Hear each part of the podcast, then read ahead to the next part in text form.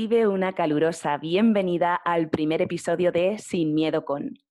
Soy Mireia Murguiondo, autora del libro Sin Miedo y con Arte y presentadora de este programa. Este será un podcast semanal en el que iremos entrevistando a diferentes figuras del éxito en distintos ámbitos, no solo a nivel profesional, sino también a nivel personal. Trataremos temas relacionados con la comunicación, el marketing, las ventas, la marca personal, el dinero, la mentalidad o los secretos del éxito. Y como mi objetivo es ayudarte a que te transformes en tu mejor versión de todos los tiempos, hoy quiero comenzar con un episodio de entrenamiento.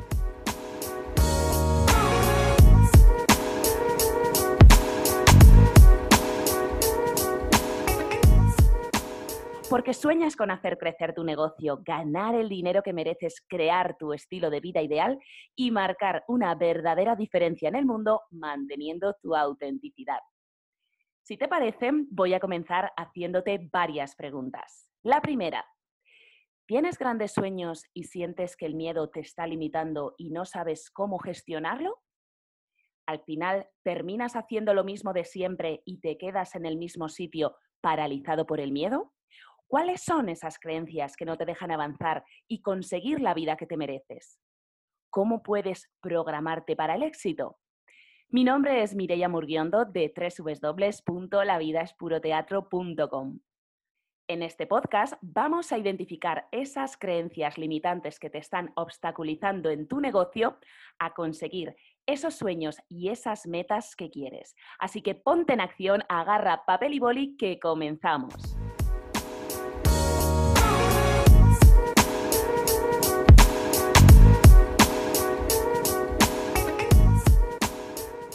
Lo primero que vamos a hacer es definir qué son las creencias.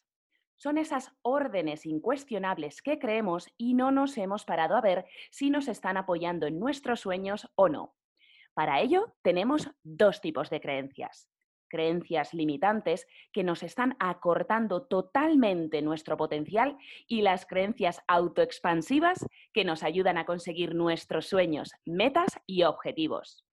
Si no hemos hecho una revisión profunda y un buen trabajo de creencias limitantes, estaremos reduciendo totalmente nuestro potencial. Las creencias son esos archivos de nuestro ordenador. La mente es el ordenador más potente que jamás se ha inventado y que jamás se inventará, porque opera a millones de bits por segundo y que puede hacer varias cosas de manera simultánea. Es una auténtica maravilla y todavía es un misterio a día de hoy. Pero lo que se sabe de la mente es que es ese ordenador impresionante que está lleno de poder y de potencial. Pero ¿qué sucede? Que tienes unos archivos que vamos a llamar creencias limitantes, que son como unos virus que están ralentizando el ordenador y haciendo que sea ineficiente. Pero, ¿cómo funciona nuestra mente? Brevemente, la podemos clasificar en mente consciente y mente subconsciente, que es todo aquello que no está consciente. Imagínate un iceberg. Aquella parte que está sobre la superficie del agua, la parte más pequeña, esa es tu mente consciente, aproximadamente un 20%. Y la parte que queda bajo el agua, aquella que no se ve, pero que es mucho mayor que la que sí se ve, es la parte subconsciente, el otro 80%. Es decir, el poder está en lo que no se ve, en tu subconsciente. Tu subconsciente está en el control de tu vida, tiene el control de tus pensamientos, de tus emociones y de tus acciones. Los pensamientos te llevan a las emociones, las emociones te llevan a las acciones y las acciones te llevan a tus resultados. El único problema es que el 90% de tus pensamientos son inconscientes y están programados por tu sistema de creencias. Si tus creencias te apoyan, lograrás el éxito que deseas, pero si tus creencias no son las más adecuadas, nunca conseguirás tus objetivos. Te voy a poner una metáfora en la que va a quedar muy claro cómo funciona nuestra mente. Se trata de la metáfora del jardín. La mente consciente sería el jardinero que vigila qué pensamientos entran, qué tareas hacer, y la mente subconsciente es todo el jardín. Dentro del jardín tenemos plantas podridas, árboles podridos, que son esas creencias limitantes que hacen que nuestro jardín se vea feo, huela mal y que no te apetezca estar allí. Por eso nuestro trabajo es reprogramar todas esas malas hierbas que ya no nos ayudan y que están impidiendo que el ordenador mental vaya de una forma óptima para poder alcanzar todos nuestros sueños y nuestros objetivos.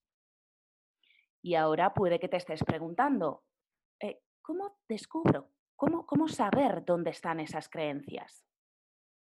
La respuesta es a través de los resultados que estás teniendo en tu vida y a través de las emociones que esos resultados te generan. ¿Esos resultados te hacen sentir bien o te crean frustración? Por ejemplo, ¿qué tal estás a nivel de salud? ¿Eres una persona con energía y vitalidad o pierdes el aliento cada vez que tienes que subir las escaleras? ¿Te levantas por las mañanas con ganas de comerte el mundo o te sientes tan deprimido que te cuesta trabajo salir de la cama? ¿Y tus relaciones? ¿Disfrutas de relaciones prometedoras o andas a broncas con todo el mundo? ¿Pasas tiempo de calidad con tus seres queridos o tan solo compartís el mismo techo? ¿Y qué me dices de tu profesión y tu economía? ¿Las horas pasan rápido porque dedicas tu vida a algo que te apasiona? ¿O eres de los que esperan a la jubilación para hacer algo que merezca la pena? ¿Tienes clientes llamando a tu puerta cada día o no te da para llegar a fin de mes. Los resultados que estás viendo y viviendo en tu vida son como los frutos de un árbol. Si no te gusta lo que ese árbol te da, no puedes enfadarte con él. Si tienes un árbol que te da manzanas y tú te empeñas en que dé peras, tendrás que pararte a pensar, ¿qué estás plantando? ¿Estás plantando peras o manzanas? Porque si plantas manzanas, jamás de los jamases obtendrás peras. Y resulta que llevas toda la vida plantando manzanas y obteniendo esos frutos. Pues ahí es donde tenemos que cambiar. Tenemos que cambiar en las raíces, porque si no, pasarán 70 años y tú seguirás obteniendo los mismos frutos, porque la mente es muy precisa y te muestra aquello que estás plantando. Y te preguntarás, ¿es posible destruir, modificar o cambiar estas creencias limitantes? Por supuesto que sí. Todas las creencias nacieron en su día para cumplir una función. Tenían un buen motivo para estar ahí. Pero si pasado el tiempo ya no te sientan bien, te están perjudicando o complicando la vida, en tus manos está reemplazarla. Es como un vestido que ya no te va bien, un vestido que te quedó pequeño, que con el paso del tiempo ha terminado por hacerte sentir torpe, incómodo, limitado, estrecho. Pero antes de darte el paso a paso para eliminar o para reemplazar creencias limitantes, es importante que tengas en cuenta lo siguiente. Hay creencias que son profundas y que no son para un podcast de 20 minutos. Dependiendo de lo arraigada que esté la creencia que te está limitando a ti, precisarás ayuda de un profesional. Y hay varias disciplinas que trabajan con la resignificación de creencias. Y una de ellas es el coaching. Te voy a explicar siete pasos para identificar, cambiar y reemplazar tus creencias limitantes. Vamos allá.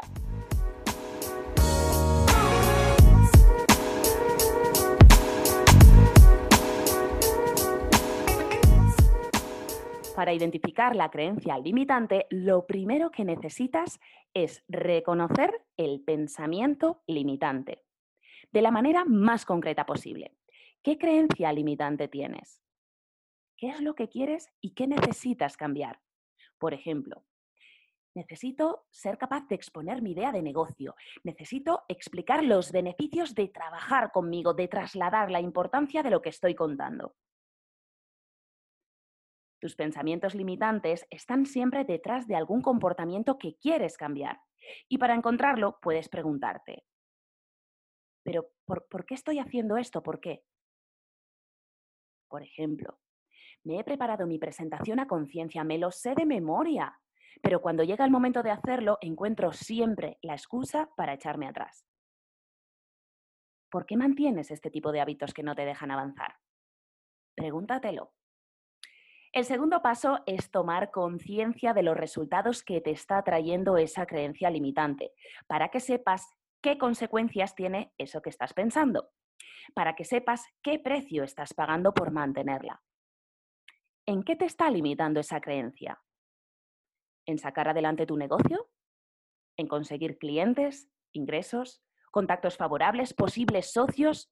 Qué estás perdiendo por ella, pero también qué estás ganando con ese pensamiento. ¿Cuál es el beneficio oculto de esa creencia? Este es el tercer punto. Puede que estés ganando no ser juzgado, juzgada, no tomar responsabilidad, no arriesgarte. ¿Qué hay de bueno en esa creencia? ¿De qué te estás protegiendo manteniéndola por más tiempo? Busca, busca.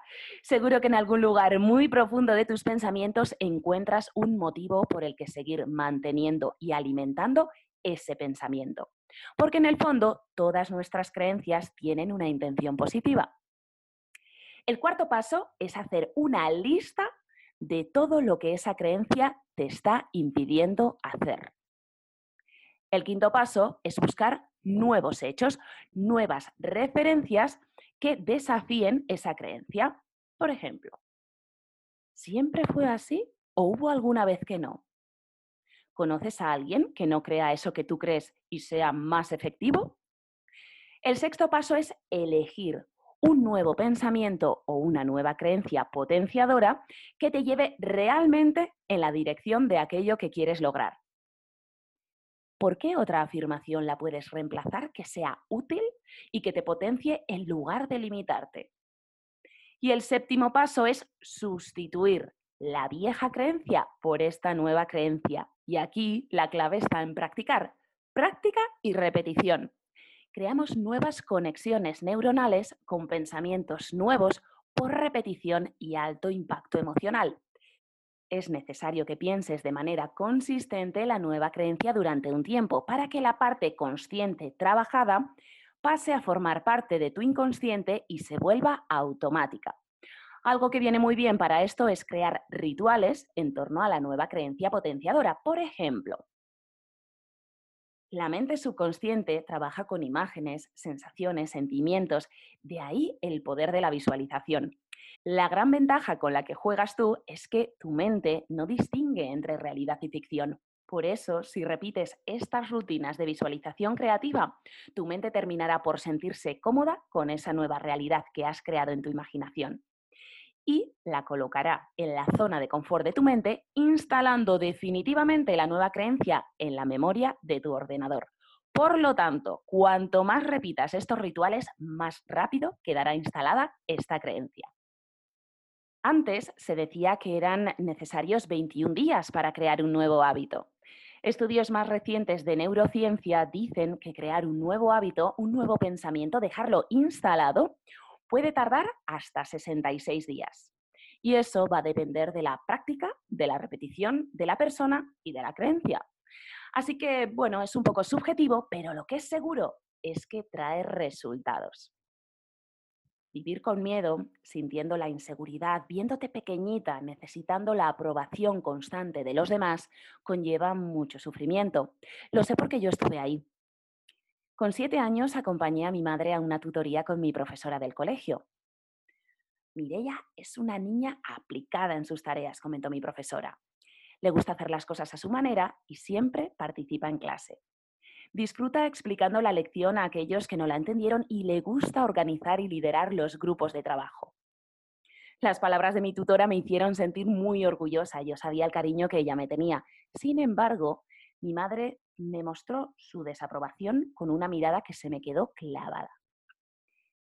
Esa era la señal con la que me decía, ¿qué voy a hacer contigo? Entendí que me estaba equivocando en algo, pero aún no sabía en qué. Al terminar la tutoría me agarró de la mano y me dijo, Mirella, a los niños no les gustan las niñas mandonas. ¿Cómo pretendes hacer amigos así? me entró un miedo terrible por el cuerpo. Me quedaría sola. Nadie querría estar conmigo ni hablar conmigo. Y la culpa sería solo mía. Ese día tomé una decisión. Nunca más alzaría mi voz por encima de la del resto. No volvería a tomar el mando ni proponer una idea. Ya no correría riesgos llevando la contraria a nadie, no fuera que se volviera en mi contra. Mejor pasar desapercibida que ser señalada. O peor aún, ridiculizada. Durante años negué mi poder personal, se lo entregué a los demás, intenté por todos los medios ser y hacer aquello que se esperaba de mí para obtener la atención y el cariño de las personas que me rodeaban. Sin embargo, mi alma cada vez se sentía más confundida, dolida y frustrada. No terminaba de alcanzar las metas que me proponía porque el miedo y la baja autoestima me paralizaban una vez tras otra. Por suerte, nunca cesé en mi sueño de ser actriz. El teatro me salvó literalmente la vida. Las artes escénicas me ayudaron a conocerme y reconocerme. Viví un proceso de autoconocimiento y desarrollo personal brutal, porque para meterme en la piel de otros personajes tuve antes que atreverme a entrar y sentir mi propia piel, a enfrentarme a mis emociones, mis miedos e inseguridades. Y todo ello, lejos de debilitarme, me convirtió en la mujer fuerte, segura y sociable que soy hoy en día. De vez en cuando el miedo y la inseguridad o la falta de confianza vuelven a visitarme, pero ahora cuento con las herramientas necesarias para dejarlas atrás en pocos minutos. El secreto está en trabajar la mentalidad adecuada para instalar las creencias adecuadas, en acallar ese ruido constante de tu mente y conectar con tu cuerpo para poder estar en el momento presente. Solo así podrás poner tu mente y tus pensamientos al servicio de tus anhelos. Y aquí viene lo verdaderamente interesante. Necesitamos demostrarle a tu mente que está equivocada. ¿Y eso cómo se hace? Te preguntarás. En mis sesiones de mentoría rompo esta creencia limitante a través del cuerpo con técnicas teatrales, a través de un proceso de coaching con trabajo de escritura y con PNL, programación neurolingüística, trabajando a nivel subconsciente con la palabra. Te explico cómo. Cuerpo, mente y emoción están conectados. Trabajan de manera unitaria, como si fueran uno solo. Es decir, tu manera de pensar afecta a tu postura corporal, tu postura a tus emociones y las emociones a los pensamientos que te rondan por la cabeza y viceversa.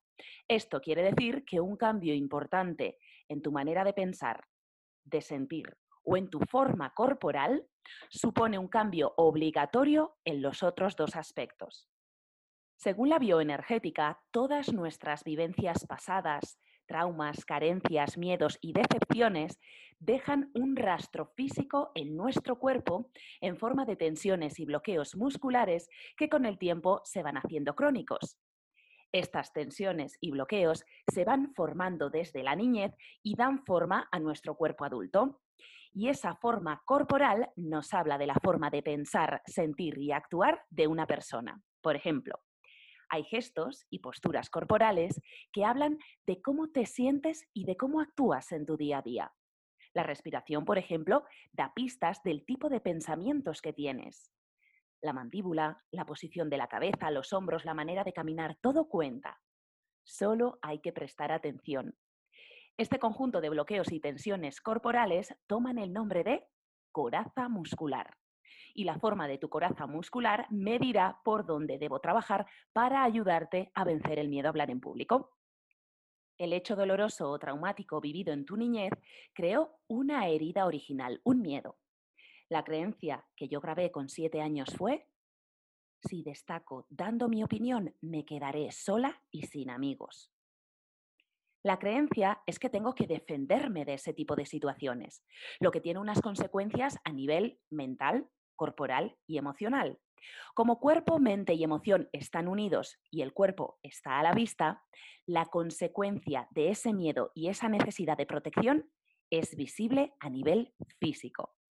Lo que hacemos en la mentoría es trabajar sobre esos bloqueos musculares que te hacen sentirte torpe, incómodo y tenso cuando tienes que hablar en público. Al modificar esa estructura corporal, cambiamos también tu manera de pensar y sentir, modificando así tu creencia. Es mejor callarse que dar una opinión, pensaba yo. Y de esta manera creamos nuevas conexiones neuronales.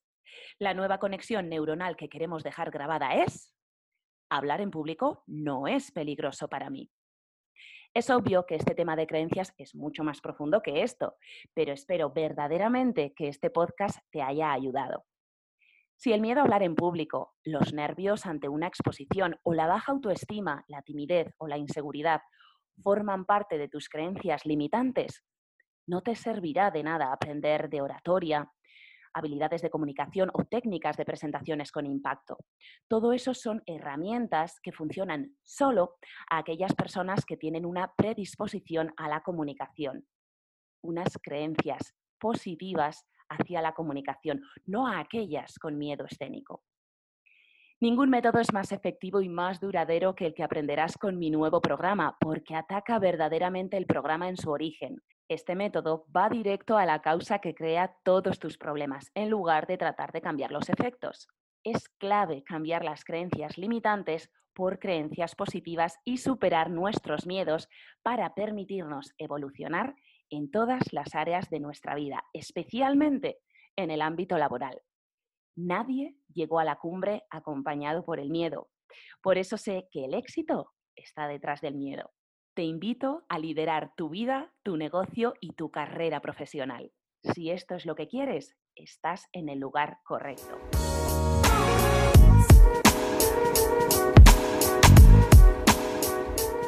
Si te ha gustado este episodio, déjame un comentario y cuéntame en qué te ha ayudado o si te ha podido inspirar en algo. No hay nada que agradezca más que sentir que estás al otro lado. Te invito a seguirme en Instagram y en Facebook para estar al tanto de todas las novedades.